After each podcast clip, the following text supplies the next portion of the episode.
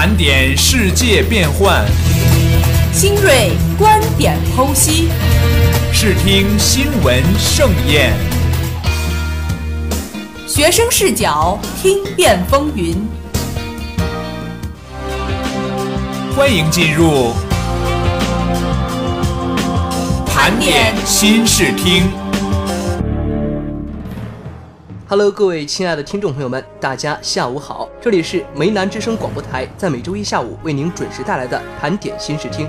我是主持人卢峰。我是主持人毛露。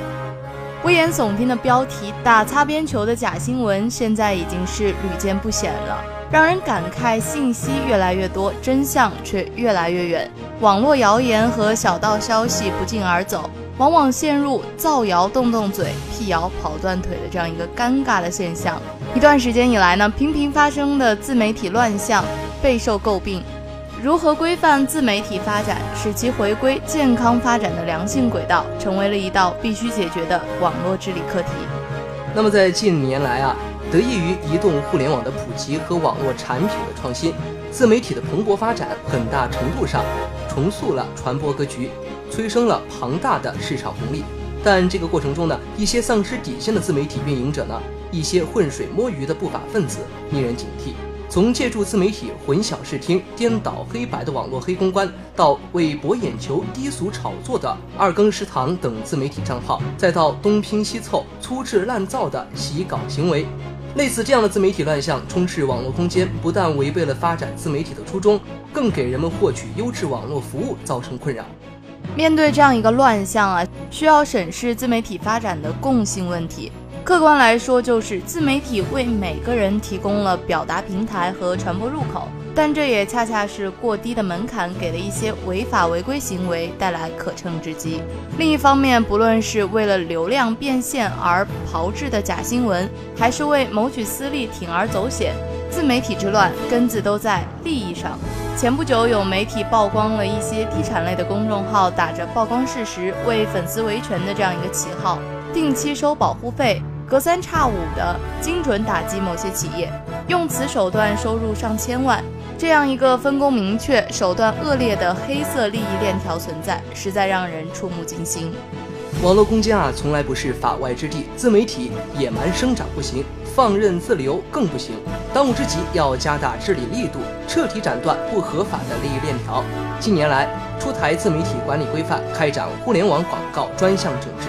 封禁一大批违规自媒体账号，处罚造谣生事、敲诈勒索等违法行为，就是要让规则意识树立起来，让法纪要求落实下去。但现实中，违法违规成本过低的现象还不同程度存在。有的平台处罚违规自媒体账号仅仅封禁了事，即便被封号了，当事人换个马甲，我行我素。面对屡禁不止的自媒体乱象，法律丝毫不能手软，必须予以重拳打击。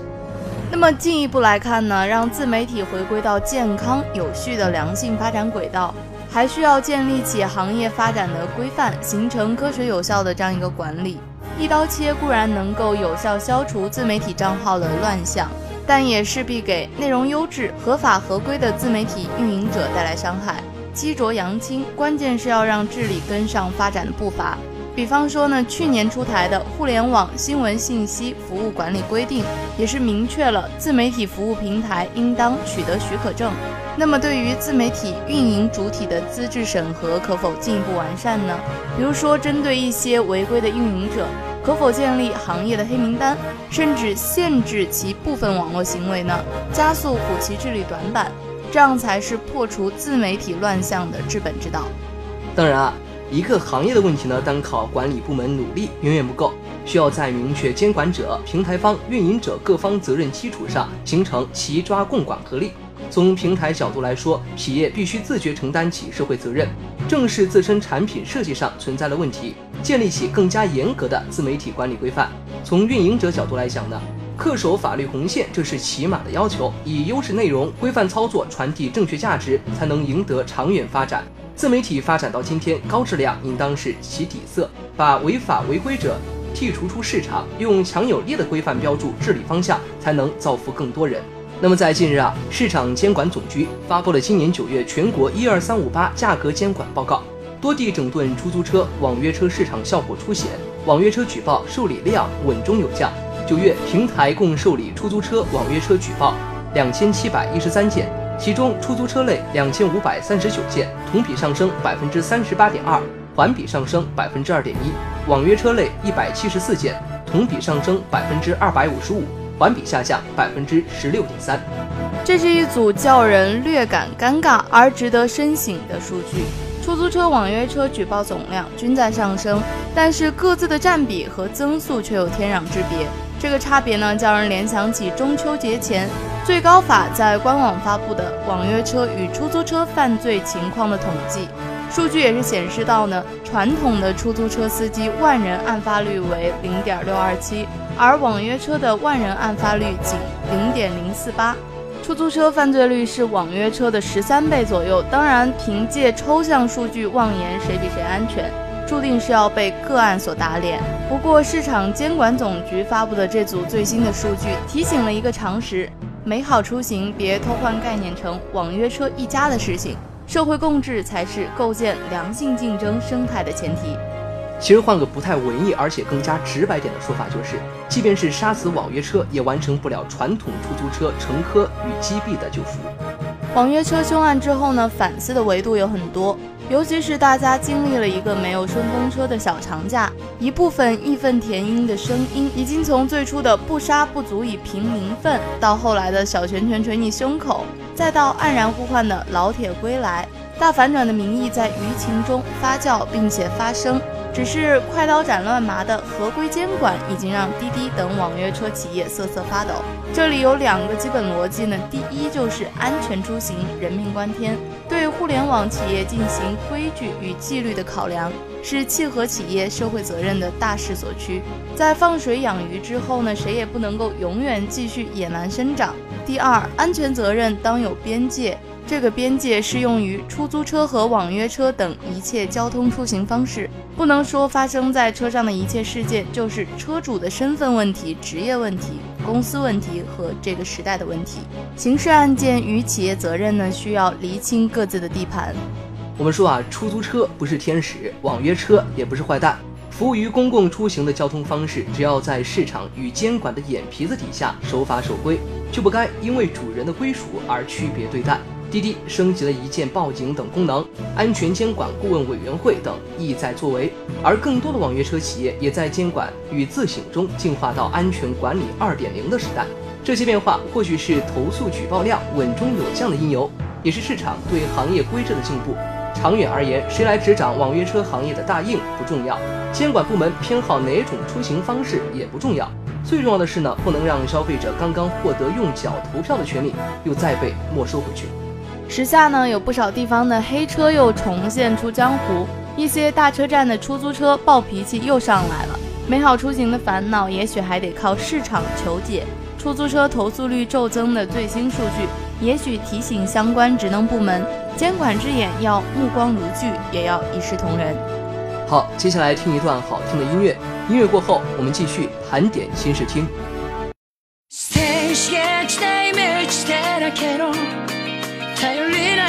頼りない翼でもきっと飛べるさ Oh my love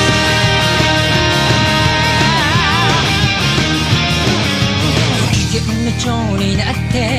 きら。めく風に乗って今すぐ君に会いに行こう余計なことなんて忘れた方がましさこれ以上されている時間はない何がフォーフォーフォーこの空に降るのだろうだけどフォーフォーフォー明日の予定もわかる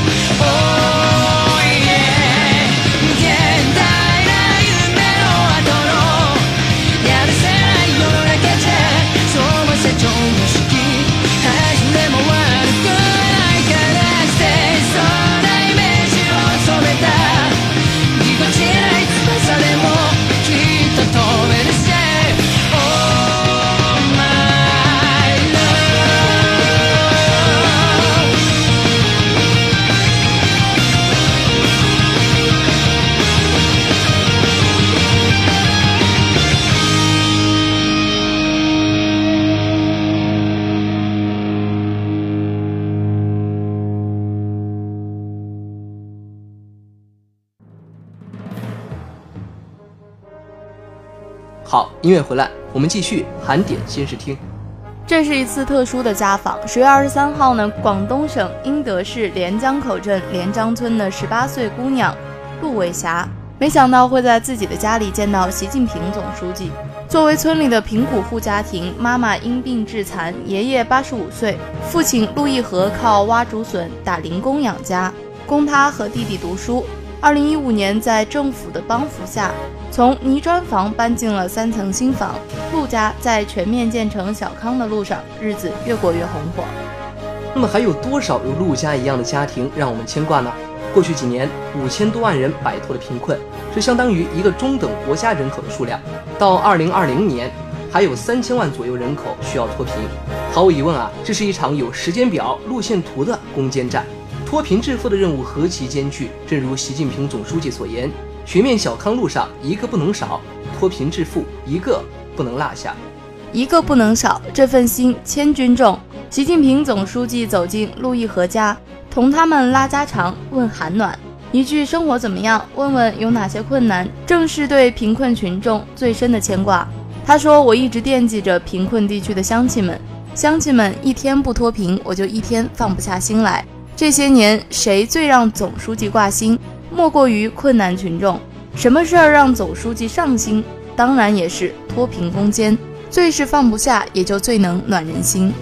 有心更要有为。我们党啊，是全心全意为人民服务的党，一切工作也都是要为老百姓排忧解难谋幸福。这些宗旨目标不能只是心里想想，嘴上说说，在具体工作中却落个空。只要把心里话变成实在事，让心事压力变成实干动力，就没有什么艰难不能克服，没有什么困难不能战胜。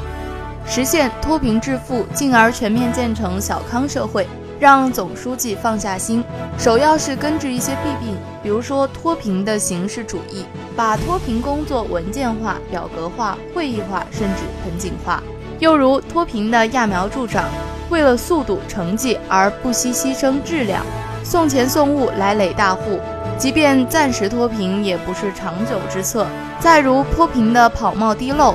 扶贫资金的违规使用、闲置甚至截留，可以说脱贫攻坚越是深入推进，越要精准聚焦问题，既要解决贫苦户的具体问题，又要防范滋生出的新问题。脱贫致富形势喜人，但形势也不等人，更需在长效机制与长远之计上想办法、下功夫。比如说，发挥政府和社会两方面的力量，构建专项扶贫、行业扶贫、社会扶贫互相补充的大扶贫格局。还比如说，深挖各地发展特色，因地制宜地进行产业扶贫，增强贫困地区造血功能，帮助群众就地就业，这是最直接、最有效的办法。还比如说呢？推动区域协同发展、协调发展、共同发展，在区域间协作与对口支援中拓展脱贫致富的大布局。说一千道一万，不如撸起袖子加油干。毕竟幸福生活是奋斗而来的。前不久呢，习近平总书记对脱贫攻坚工作作出重要指示，强调：行百里者半九十，越到紧要关头，越要坚定必胜的信念。越要有一鼓作气、攻城拔寨的决心。改革开放四十年，是我国逐步消除贫困的四十年，也是接续奋斗的四十年。未来我们咬定目标，加油干，如期打赢脱贫攻坚战。人类减贫史上的奇迹，将在大国航船劈波斩浪的行程中继续展现。那么在日前啊，山东省卫计委官网发布了关于印发《山东省专科医学生公费教育工作实施办法》的通知。山东省将从二零一九年起实施公费专科医学生培养工作，在省属医学高等院校实施订单定向专科医学生公费教育，重点为乡镇卫生院及以下的医疗卫生机构培养从事全科医疗的卫生人才。公费医学生在校期间免除学费、住宿费，还将获得每年四千元生活补助。乡村医生在最基层的社区、乡镇、村落中行医，为农村居民提供疾病初筛、健康常识普及等基本医疗服务，是守护农村居民健康的第一道门槛。同时，完善的基层医疗体系也是缓解城市医院就诊压力、实现分级诊疗的重要基础。近年来，我国乡村医生素质稳步提高，乡村医疗事业服务条件显著改善。但乡村医生队仍然是农村医疗卫生服务体系的薄弱环节。乡村医疗事业仍然是我国医疗卫生事业的短板，难以适应农村居民日益增长的对医疗卫生服务的需求。按照每万人需要五名全科医生的这样一个比例来计算，目前我国全科医生还存在五十万人的缺口，农村地区的缺口呢更大，而且呢还面临着下不来、留不住等问题。那么要解决乡村全科医生下不来、留不住的问题呢？我觉得需要弥补乡村全科医生缺口等问题。如果说要解决乡村全科医生下不来、留不住，弥补乡村全科医生缺口的等问题呢？一方面要提高乡村医生的待遇，拓展乡村医生职业发展空间，在职业培训、职称评定等方面给予乡村医生一定倾斜，以提高岗位吸引力，吸引优秀人才。另一方面也要改革全科医生培养模式，优化全科医生培养结构。目前的医学高等教育体系课程设置方面，临床医学和专科医学缺乏农村所急需的公共卫生和全科医学；在教育方式上，则偏重医学理论教学和大中城市医院实习，忽视医疗卫生技术训练和农村医疗机构实践；在培养目标上，偏重本科及以上学历教育。而忽略县乡医疗卫生机构急缺的大专生的现实，这也就决定了乡村全科医生的培养要结合广大农村地区的实际需求，从实际出发，为乡村医疗培养合适的人才。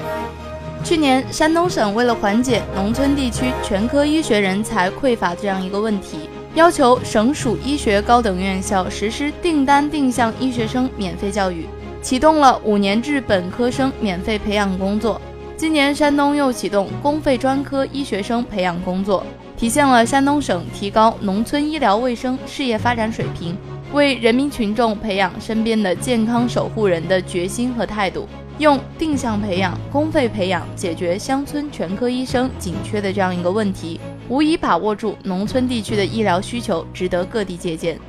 加强乡村医生队伍建设，关系农村居民身体健康这一切身利益。既是农民群众的殷切期盼，也是推动我国农村卫生事业改革与发展，逐步实现城乡医疗卫生均衡公平的重要举措。期待啊有更多更切合实际的举措，扩充乡村全科医生队伍，提高乡村全科医生队伍素质，提升基层医疗服务的能力和水平，破解农民看病难、看病贵等问题。好了，那么本期的盘点新视听到这里就要跟大家说再见了。主持人毛路、卢峰，编导吴佩锦。下期同一时间我们不见不散。世界风云际会，校园动态万千。以大学生的思维审视社会，以理工人的眼光看待校园。最独特的视角，最犀利的态度，更多精彩尽在盘点新视听。